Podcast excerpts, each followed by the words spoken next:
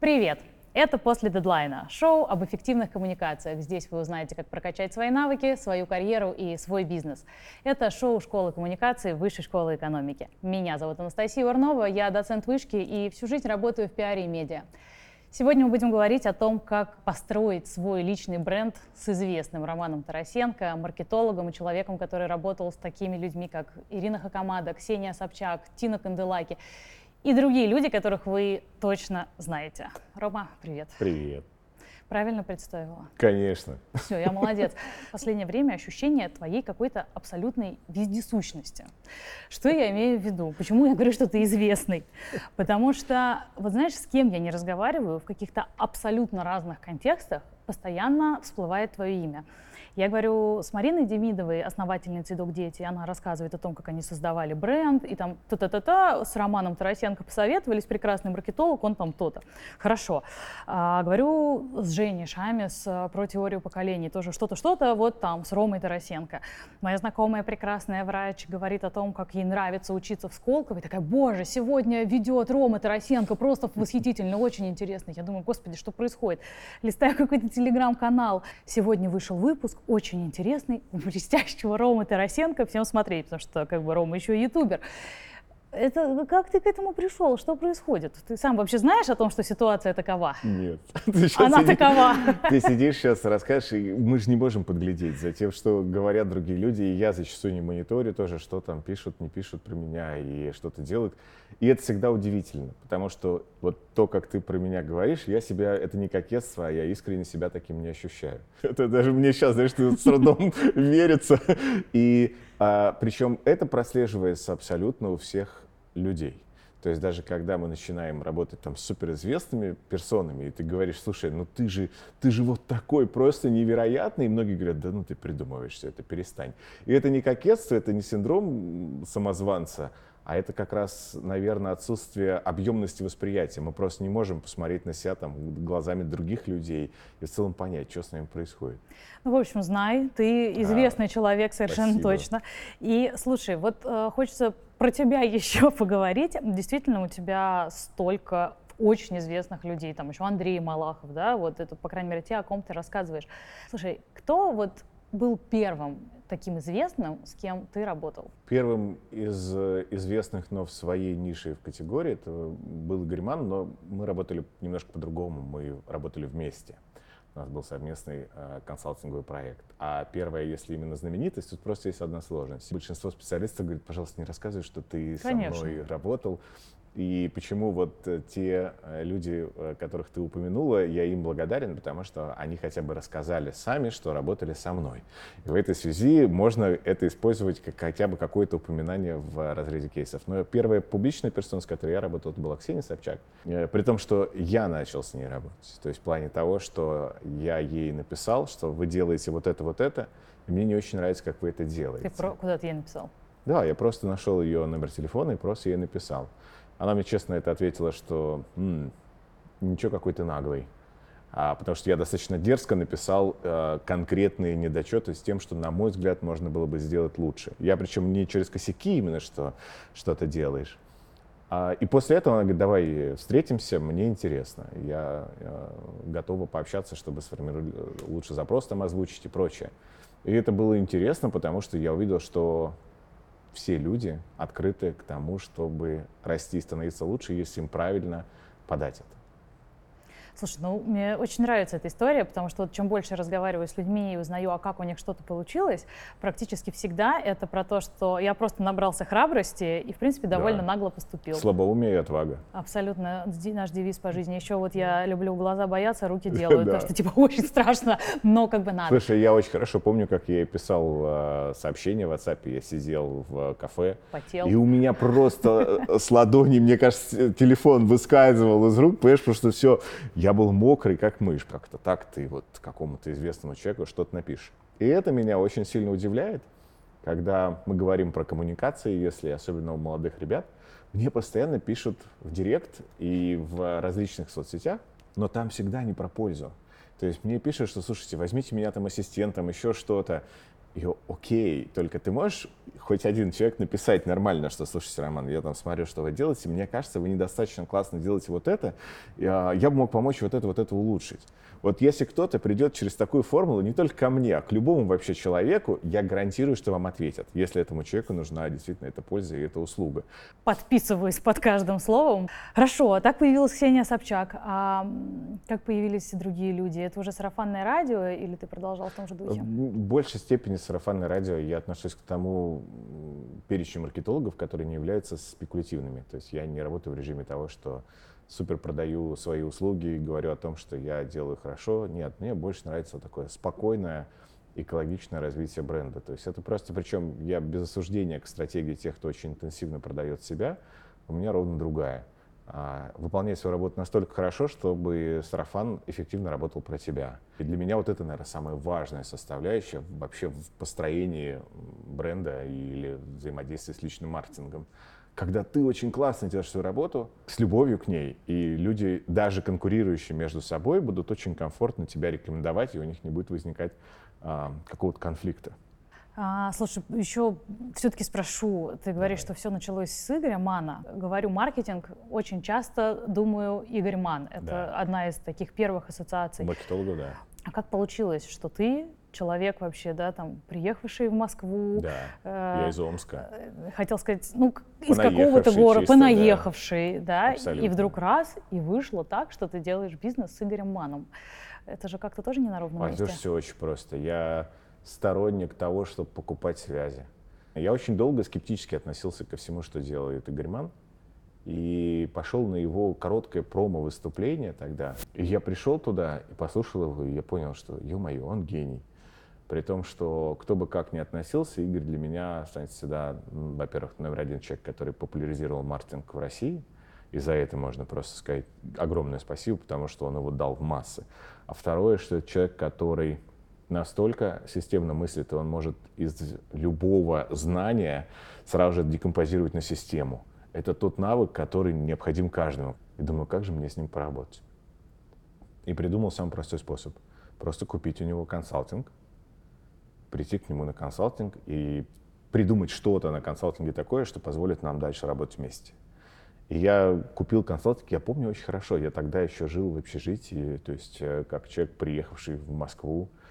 А консалтинг стоил достаточно дорого, две с половиной тысячи евро. То есть это была большая это сумма, по-настоящему большая сумма. Игорь назначил как раз встречу в 8 утра, а я простуженный, у меня башка не работает в 8 утра от слова совсем. Мы с ним просто сидели, общались, а, поговорили, я такой, ну, интересно. И спустя какое-то время он мне написал вопрос с предложением, и уже спустя, наверное, там года полтора мы поняли, что нам интересно поработать вместе. И сейчас мы не работаем вместе, но сейчас мы уже просто дружим, а, обмениваемся там знаниями информации, но он сыграл такую существенную роль.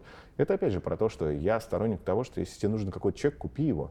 Купи его время. Не человека, конечно, а его время купи эту связь. Я не фанат вот этой американской системы нетворкинга, которую часто в России преподносят как самую лучшую, что вы сидите в зале, да, там, посмотри на соседа справа, на соседа слева, обнимитесь, ты чем продаешь? Ты алюминий, а он, а он ковры. Обнимитесь, у вас наверняка есть совместные точки пересечения. Я в этот момент, когда услышу такие упражнения в зале, я делаю вид, что я там оглох, ослеп, просто может потому, что я интроверт, но мне это некомфортно.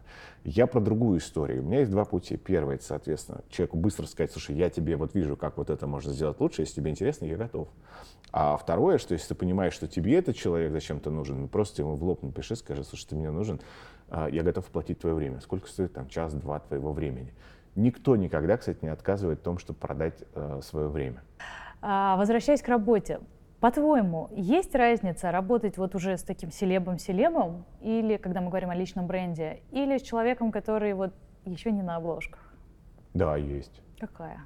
Том, что зачастую э, селебрити гораздо быстрее все понимает.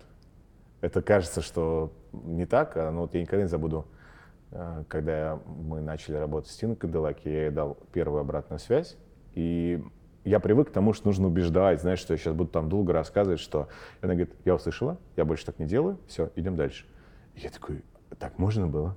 И меня это очень сильно удивило. А второе, что все публичные люди очень хорошо понимают концепцию жизненного цикла, когда ты им очень быстро ее рассказываешь. о том, что у каждого человека, так же как и у организации, есть свой жизненный цикл. И у тебя есть этап, соответственно, там, роста, зрелости, и потом ты превращаешься в какой-то спад. И публичные персоны очень хорошо понимают, что они как специалисты боятся вот этого спада. И многие, кто достиг зрелости, понимают, что им нужно трансформироваться, нужно придумать что-то новое. Знаешь, я люблю вот шутить на этот счет, что, наверное, самый гениальный человек в отношении жизненного цикла своего — это Филипп Киркоров.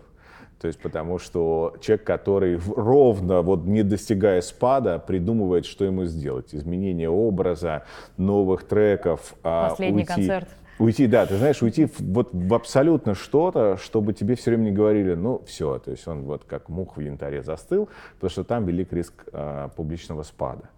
А, и я восхищаюсь теми, кто очень быстро это понимает. При том, что многие сейчас скажут, слушай, ну я же не иду в публичность, я просто специалист.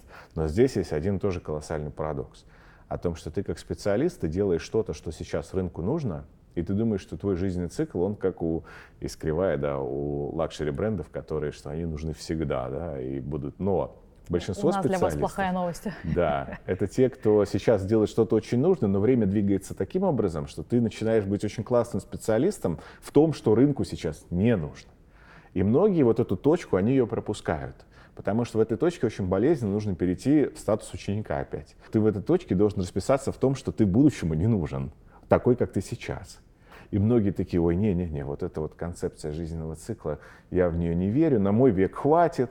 И также темы заканчиваются. То есть ты какой-то темой, допустим, очень долго занимался, ты просто понимаешь, что она теряет свою актуальность. Прям больно стало. Слушай, а вот ты говоришь, а, бренд, публичность. А для того, чтобы у тебя был личный бренд, разве обязательно быть публичным? Просто вот насколько это синонимичная история? Мы же знаем, есть прям акулы бизнеса, mm-hmm. ребята, у которых все очень круто, но их нет в публичном поле, но, как говорится, кто надо, тот знает. Я, кстати, не знаю ни одного такого человека, ты сейчас сказал, которые акулы и при этом их не знают. А я пример приведу. Давай. Смотри, вот а, мы тут сидим в шоу «Школа коммуникаций». У этой школы коммуникаций есть руководитель. Зовут его Сергей Зверев. Вот. Он вообще основатель одного из самых крупных коммуникаций. Сейчас ты сказала, и все такие, тот самый парикмахер. Кстати, не парикмахер, да, да. Одного из самых крутых коммуникационных агентств. Там компания «Кросс» называется. Он вообще был у истоков пиара в России. Смотрите выпуск с ним, кстати.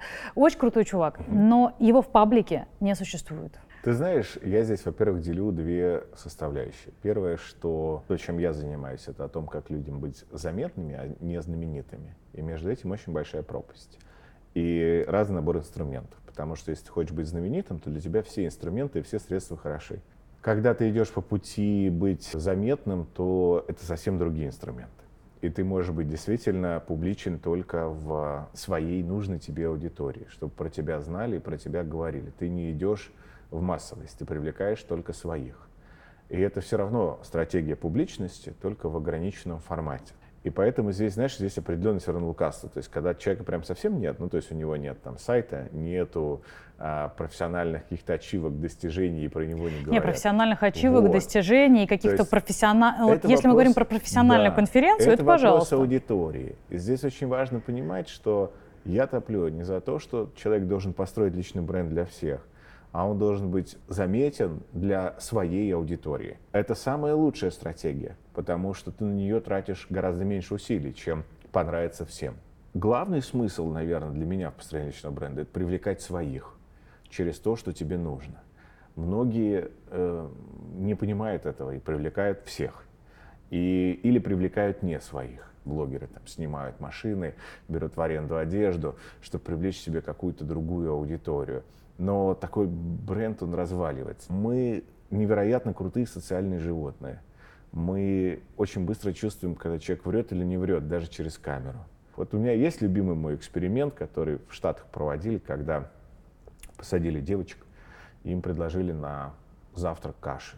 Вряд ли, конечно, это были каши, если все-таки вспоминать доподлинный эксперимент. Там были хлопья, были тосты и э, была овсянка.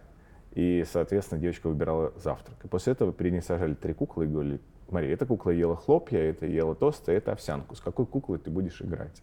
Даже если девочке нравилась другая кукла, она брала ту же куклу, что ела тот же завтрак, что и она сама. А это у нас с детства идет. Мы любим людей, которые едят ту же кашу, что и мы. Под кашей подразумеваются ценности во всем объеме. И мы хотим знать ценности других людей и мы хотим, чтобы эти ценности так или иначе все равно совпадали. И то есть, когда люди говорят, что я подписан на человека, мне нравится, потому что он меня раздражает, нет, неправда. Это значит, что вы с ним все равно одних ценностей.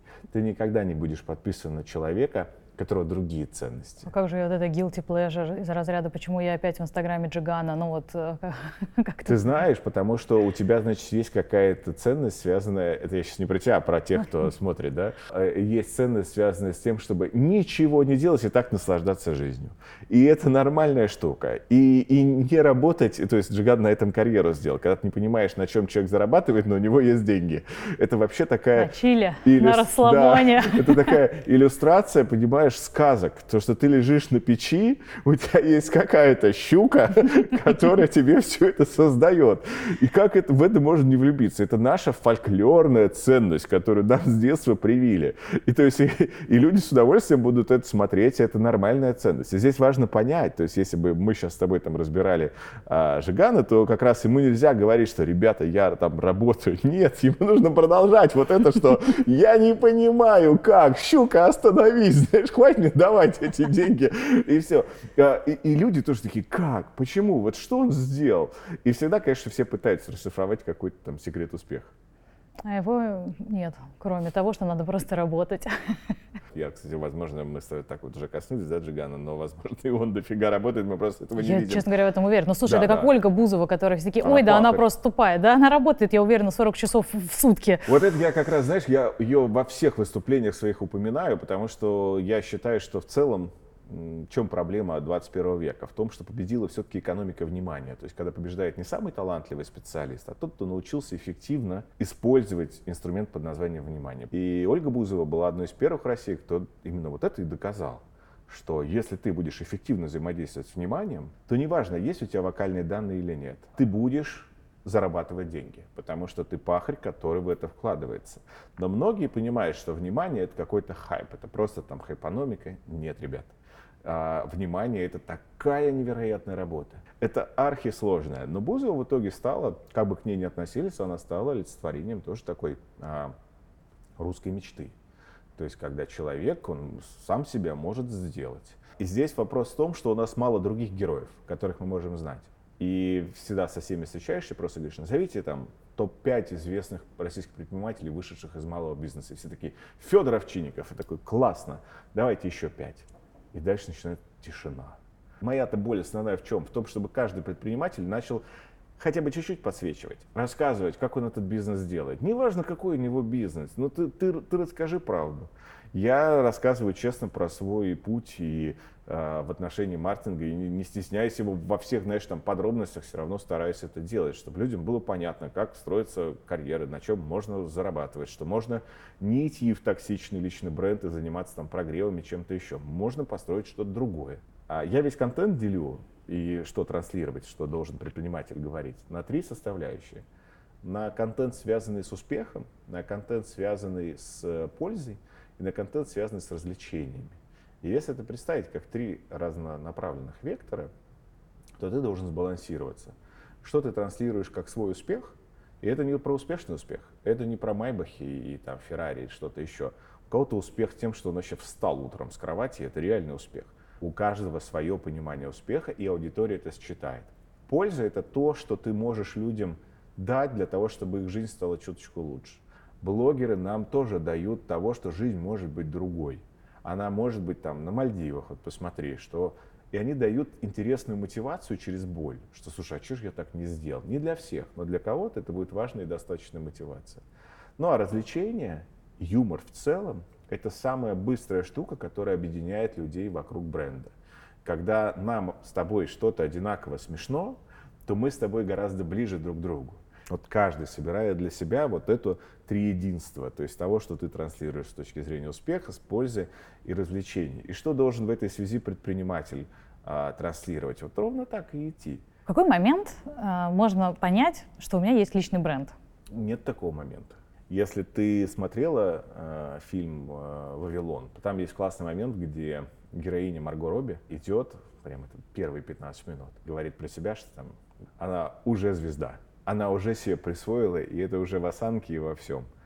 Ты можешь только себе в какой-то момент вот это присвоить и сказать, слушай, Да черт подери, я бренд. И здесь вот вопрос в том, что я многим людям говорю, что я занимаюсь личным маркетингом и помогаю людям с личным маркетингом, не с построением бренда, потому что многие брендом не станут. Многие будут просто классным, заметным, публичным человеком для своей нужной аудитории. Наверное, хорошим критерием, опять же, того, что когда люди начинают про тебя говорить, и твое имя добавляет какую-то ценность, чему бы то ни было. Это является важным критерием бренда на самом деле. Я единственное, что заметил, это было любопытно, когда мы начали работать в свое время с Ксенией Собчак, я заметил, что она иногда о себе говорит в третьем лице. То есть, о своей публичной фигуре, да, потому что... Она очень хорошо здесь делит. И вот это является интересным критерием. Бренд — образ личности, в некоторой степени отдельно, и зачастую ты не всегда даже им можешь управлять. Ну, ты знаешь, я все-таки вот обычно, когда с людьми на эту тему разговариваю, а, советую хотя бы такой микроаудит самого себя проводить. То есть вот начинать с того, а какую бы я хотела иметь репутацию. Ну, очень просто говоря, тот образ, который остается о вас, когда да, вас да. нет в комнате. Вот какую бы вы хотели иметь репутацию? А как вы думаете, а какая у вас репутация? А теперь давайте вы откроете свои соцсети и посмотрите, это работает на вас, это работает против вас, или это вообще оторвано от того, что вы хотите. Потому что вот мой любимый пример — это девушка хочет быть серьезной бизнес-вумен, а аватарка у нее такая, как будто бы она подрабатывает вебкам-моделью. Но, так круто же. Да, но просто на разные цели работает. Я говорю, заведите тогда себе два аккаунта. Слушай, нет, здесь, а вдруг ей это поможет? То есть здесь тоже, знаешь, всегда это любопытно. Вдруг она продает недвижимость Ищу свою целевую аудиторию. Да, вдруг она недвижимость в Дубае, которую покупают там мужики, которым вот как раз прикольно с таким риэлтором повзаимодействовать. Хорошо, Я... если знаешь свою целевую аудиторию, но видишь, да, ты приводишь пример, когда да, это работает когда это на тебя. инструмент. Вот просто реально. Я на тысячу процентов с этим согласен. Здесь есть только одна сложность. Мой опыт показывает, что человеку очень сложно самого себя проанализировать со стороны. Пройти друзей. Вот только коллег. если вот классическая там вот 360, хотя бы даже поговорить с друзьями, но здесь тоже интересная штука. Нас с детства никто не учил давать отрицательную обратную связь о других людях. И зачастую мы это делаем кривовато. То есть либо мы делаем свою проекцию, либо мы бережем чувство другого человека, поэтому что-то смягчаем. Я недавно просто своей супруге это сказал. Я говорю, ты что мне не говоришь, что я так здорово вес поднабрал, мне нужно с этим что-то делать. Ты, ты должна была первая сказать мне, что, чувачок, я тебя очень сильно люблю, но я хочу, чтобы ты дожил как можно дольше, а мне кажется, что если ты продолжишь так же набирать вес, то есть риск, что мы с тобой не встретим глубокую старость. Это было вот бы классная... это была экологичная формулировка. Да, это была бы классная обратная связь, которая бы заставила меня задуматься, там, зачем и что. Она вообще не, ну, не дала мне обратную связь, и я уже стоя перед зеркалом, такой, что-то с щечками реально а, а, не то. И это больше там про здоровье, а не про бодипозитив. И вот нас этому не учили и, и, и правильно э, подать информацию так, чтобы человек себя не почувствовал говном, ну, чтобы он почувствовал себя все-таки, что у него есть какая-то стратегия и перспектива роста. И я поэтому сторонник того, чтобы искать классных консультантов, что вот прийти к тебе, ко мне, к, к классным специалистам, которые скажут, ты знаешь что, давай посмотрим на это чуточку по-другому, просто представим какие эмоции ты хочешь вызывать важных Обожаю. вопросах. Я вот очень да. люблю говорить про эту тему. И когда человек начинает говорить, я хочу там, допустим, транслировать, я риэлтор, хочу транслировать надежность, а там фотография действительно как у веб-камщицы, то ты говоришь, смотри, тут просто что-то не мэчится. А надежность не подразумевает собой флирта, она подразумевает собой что-то другое, другие эмоции, другие цвета, другие ощущения. Тогда человек начинает понимать и меняется. Поэтому я здесь полностью согласен, но только с той небольшой оговоркой, что кто-то должен, кто тебя за руку возьмет, и желательно, чтобы это был не очень близкий тебе человек, потому что зачастую мы еще близких людей не очень слышим. Ну, знаешь, тут хочется две вещи сказать. Во-первых, ребят, давайте начнем эту культуру обратной связи, да. которую мы даем очень и важно. позитивную, и негативную. Честно говоря, вот сейчас я очень часто говорю про эту тему обратной связи. Невозможно сориентироваться в этой жизни, не получая Невозможно. обратную связь, это раз. А два, научиться принимать негативную. Это тоже то, о чем, собственно говоря, ты только что сказал, но это так все легко на словах. Я как препод вышки два да. раза в год, знаешь, через какую процедуру прохожу? Какой? Студенческая оценка преподавателей. А. Они анонимно пишут свои комментарии, что им в тебе понравилось и что им в тебе не понравилось. Ну, ты вынужден с этим столкнуться. И вот ты получаешь эти, в том числе, негативные комментарии. Но это твоя реакция. В смысле? В смысле ты мне пишешь, что я высокомерный? В смысле ты пишешь, что у меня чувство юмора, типа, какое-то такое саркастическое? Да, конечно, если ты не понимаешь, кто тебе вообще... Ну, как бы ты реагируешь на это вот так. И, а ты не можешь его послать, потому что ты не знаешь, кого. это анонимно. И в моем случае я месяц хожу, такая сначала малолетние дебилы, ничего не понимают. Потом Нет, но если есть такие комментарии, ну, значит, э, как бы они откуда-то взялись. Так, ну, я же всем говорю, что надо уметь работать с обратной связью. Так, ну, что мы будем с этим делать? У всех так. Ну, у меня точно так же это проходит, и это достаточно болезненный путь всегда. Но мы про него должны идти. Ты знаешь, тут очень важно просто научиться отделять свои э, эмоции. Во-первых, отделять свои эмоции от эмоций другого человека, что не менее важно. Ну, разумеется. Второе, отделять свои эмоции от своих мыслей. Вот если научиться это здорово сепарировать и просто понять, что у меня это вызывает злость или сопротивление, допустим, да. А, а почему я перебил того героя? М-м, а мне показалось, что он говорит неправду. А почему перебиваю людей, которые мне кажется, что говорят что-то неправильное? Я что считаю, что мое мнение э, лучше, важнее, и я ухожу здесь, знаешь, вот такое вот глубокое размышление, и тоже не очень быстрый процесс, но он очень важный. Без него ты не растешь. Слушай, у тебя, значит, есть твой YouTube. Да. Известный. Канал называется «Что-то не так». Смотрите, правда, я очень люблю, регулярно, здорово, Спасибо. интересно. Он тебе зачем? Мое хобби. Просто хобби? Очень дорогое хобби. Просто. Дорогое, я так и всем говорю, мое высокооплачиваемое хобби. Но не может у этого не быть вообще Мне никакой бизнес-цели. нравится общаться с интересными людьми. Это главное. Второе, я хочу, чтобы через разговоры, а люди через разговоры только могут понять других людей, чтобы люди лучше понимали меня и интересных мне героев. Это усиливает личный бренд. Это сближает, потому что люди понимают, что, что меня волнует. В-третьих, это помогает мне открываться, говорить на какие-то мои интимные темы. Коммерческой цели в лоб у меня всегда выход на любые площадки – это цель пощупать площадку и понять, как она работает. Так было с запрещенными социальными сетями, так сейчас с YouTube, чтобы понять, а как там вообще все работает. В том числе зачастую мне интересно, как работает рынок рекламодателей, потому что понять там про агентство, поэтому я там несколько раз всего размещал рекламу на YouTube. Мне больше хочется это сделать пространство для думающих людей, которым интересны темы, близкие мне. А это как-то сработало на тебя? Пришли ли дополнительные заказчики, клиенты, вырос доход, ты смог поднять э, свой чек? Боже, ненавижу это выражение, но тем не менее. Это работает, как и большинство инструментов в личном маркетинге, нелинейно. Нельзя сказать, что если ты сделаешь это, то получишь вот это. Это совокупность. И да, здесь э, YouTube, конечно, очень здорово помог. И я всем поэтому всегда говорю, что если вы эксперты, вам есть чем делиться, то сейчас э, YouTube это прекрасная площадка. Мне нравится делиться. Одна из самых моих больших и важных ценностей – это делиться и давать людям какую-то пользу. И даже если эта польза, знаешь, будет в ущерб моим каким-то коммерческим интересам, я все равно буду это делать. Потому что для меня вот это вот важно. Я не могу, если я там домой не пришел и не рассказал, а знаете что? И дальше не обязательно про маркетинг, там может быть про гравитацию. Может, я какой-то, знаешь, просто не состоявшийся учитель. Вообще после всех этих слов хочется прям э, пустить слезу и обнять тебя. Э, такой очень утилитарный вопрос. Вот сколько времени ты тратишь, например, на свой YouTube? Слушай, не, не, не очень много. То есть при том, что я сказал, что мне нужно было пощупать площадку, мне поэтому многие не верят, то у меня человек, когда вот монтировал видео, что я сам в том числе, я сам заливаю видео на YouTube, и я до недавнего времени сам э, проставлял э, хэштеги, разобрался во всех э, способах там SEO-продвижения YouTube, потому что мне было важно пощупать эту площадку. И сейчас уже появился другой человек. Ну, на самом деле я стараюсь вообще записать там 2, 3, 4 интервью в, в день, и просто чтобы месяц дальше этим не заниматься. Ну подожди, ты должен этих людей придумать, ты должен к этому подготовиться. Вот это ты делаю ду- я. Вот я никак не могу себе найти редактора. Слушай, это невозможно. Да, я понял, Знаешь, что вот история. Мы тут готовились к съемкам и обсуждали.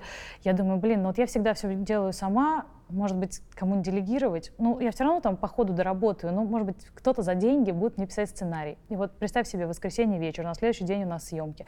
Выясняется, что гость не придет. То есть мой написанный сценарий в помойку, вместо него к 11 вечера мы находим два других новых, и я пишу ребятам, хорошо, что мы никому не платим за сценарий. Ну, Да, это потому было бы что, вдвойне больно. Да, все равно ты будешь делать это сам.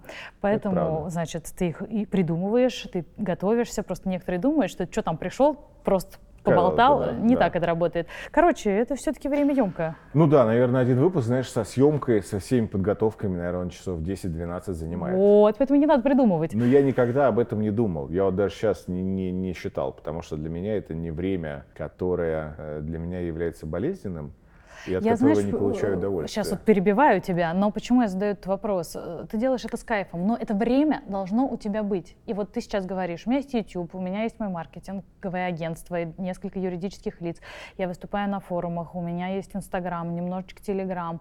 А, Два вот здесь вопроса.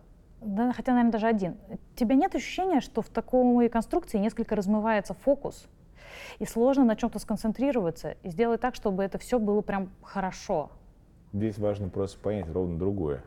Если ты фокусируешься на себе, а не на каналах коммуникации и маркетинговых сообщений, которые ты там транслируешь, то у тебя более-менее все нормально соберется. То есть вокруг тебя. Что да, значит, конечно же. концентрируешься на себе, не понимаю. Когда ты интересен людям, а не какая-то единица контента, донесенная в нужное время, выложенная, не знаю, там, в нужной социальной сети.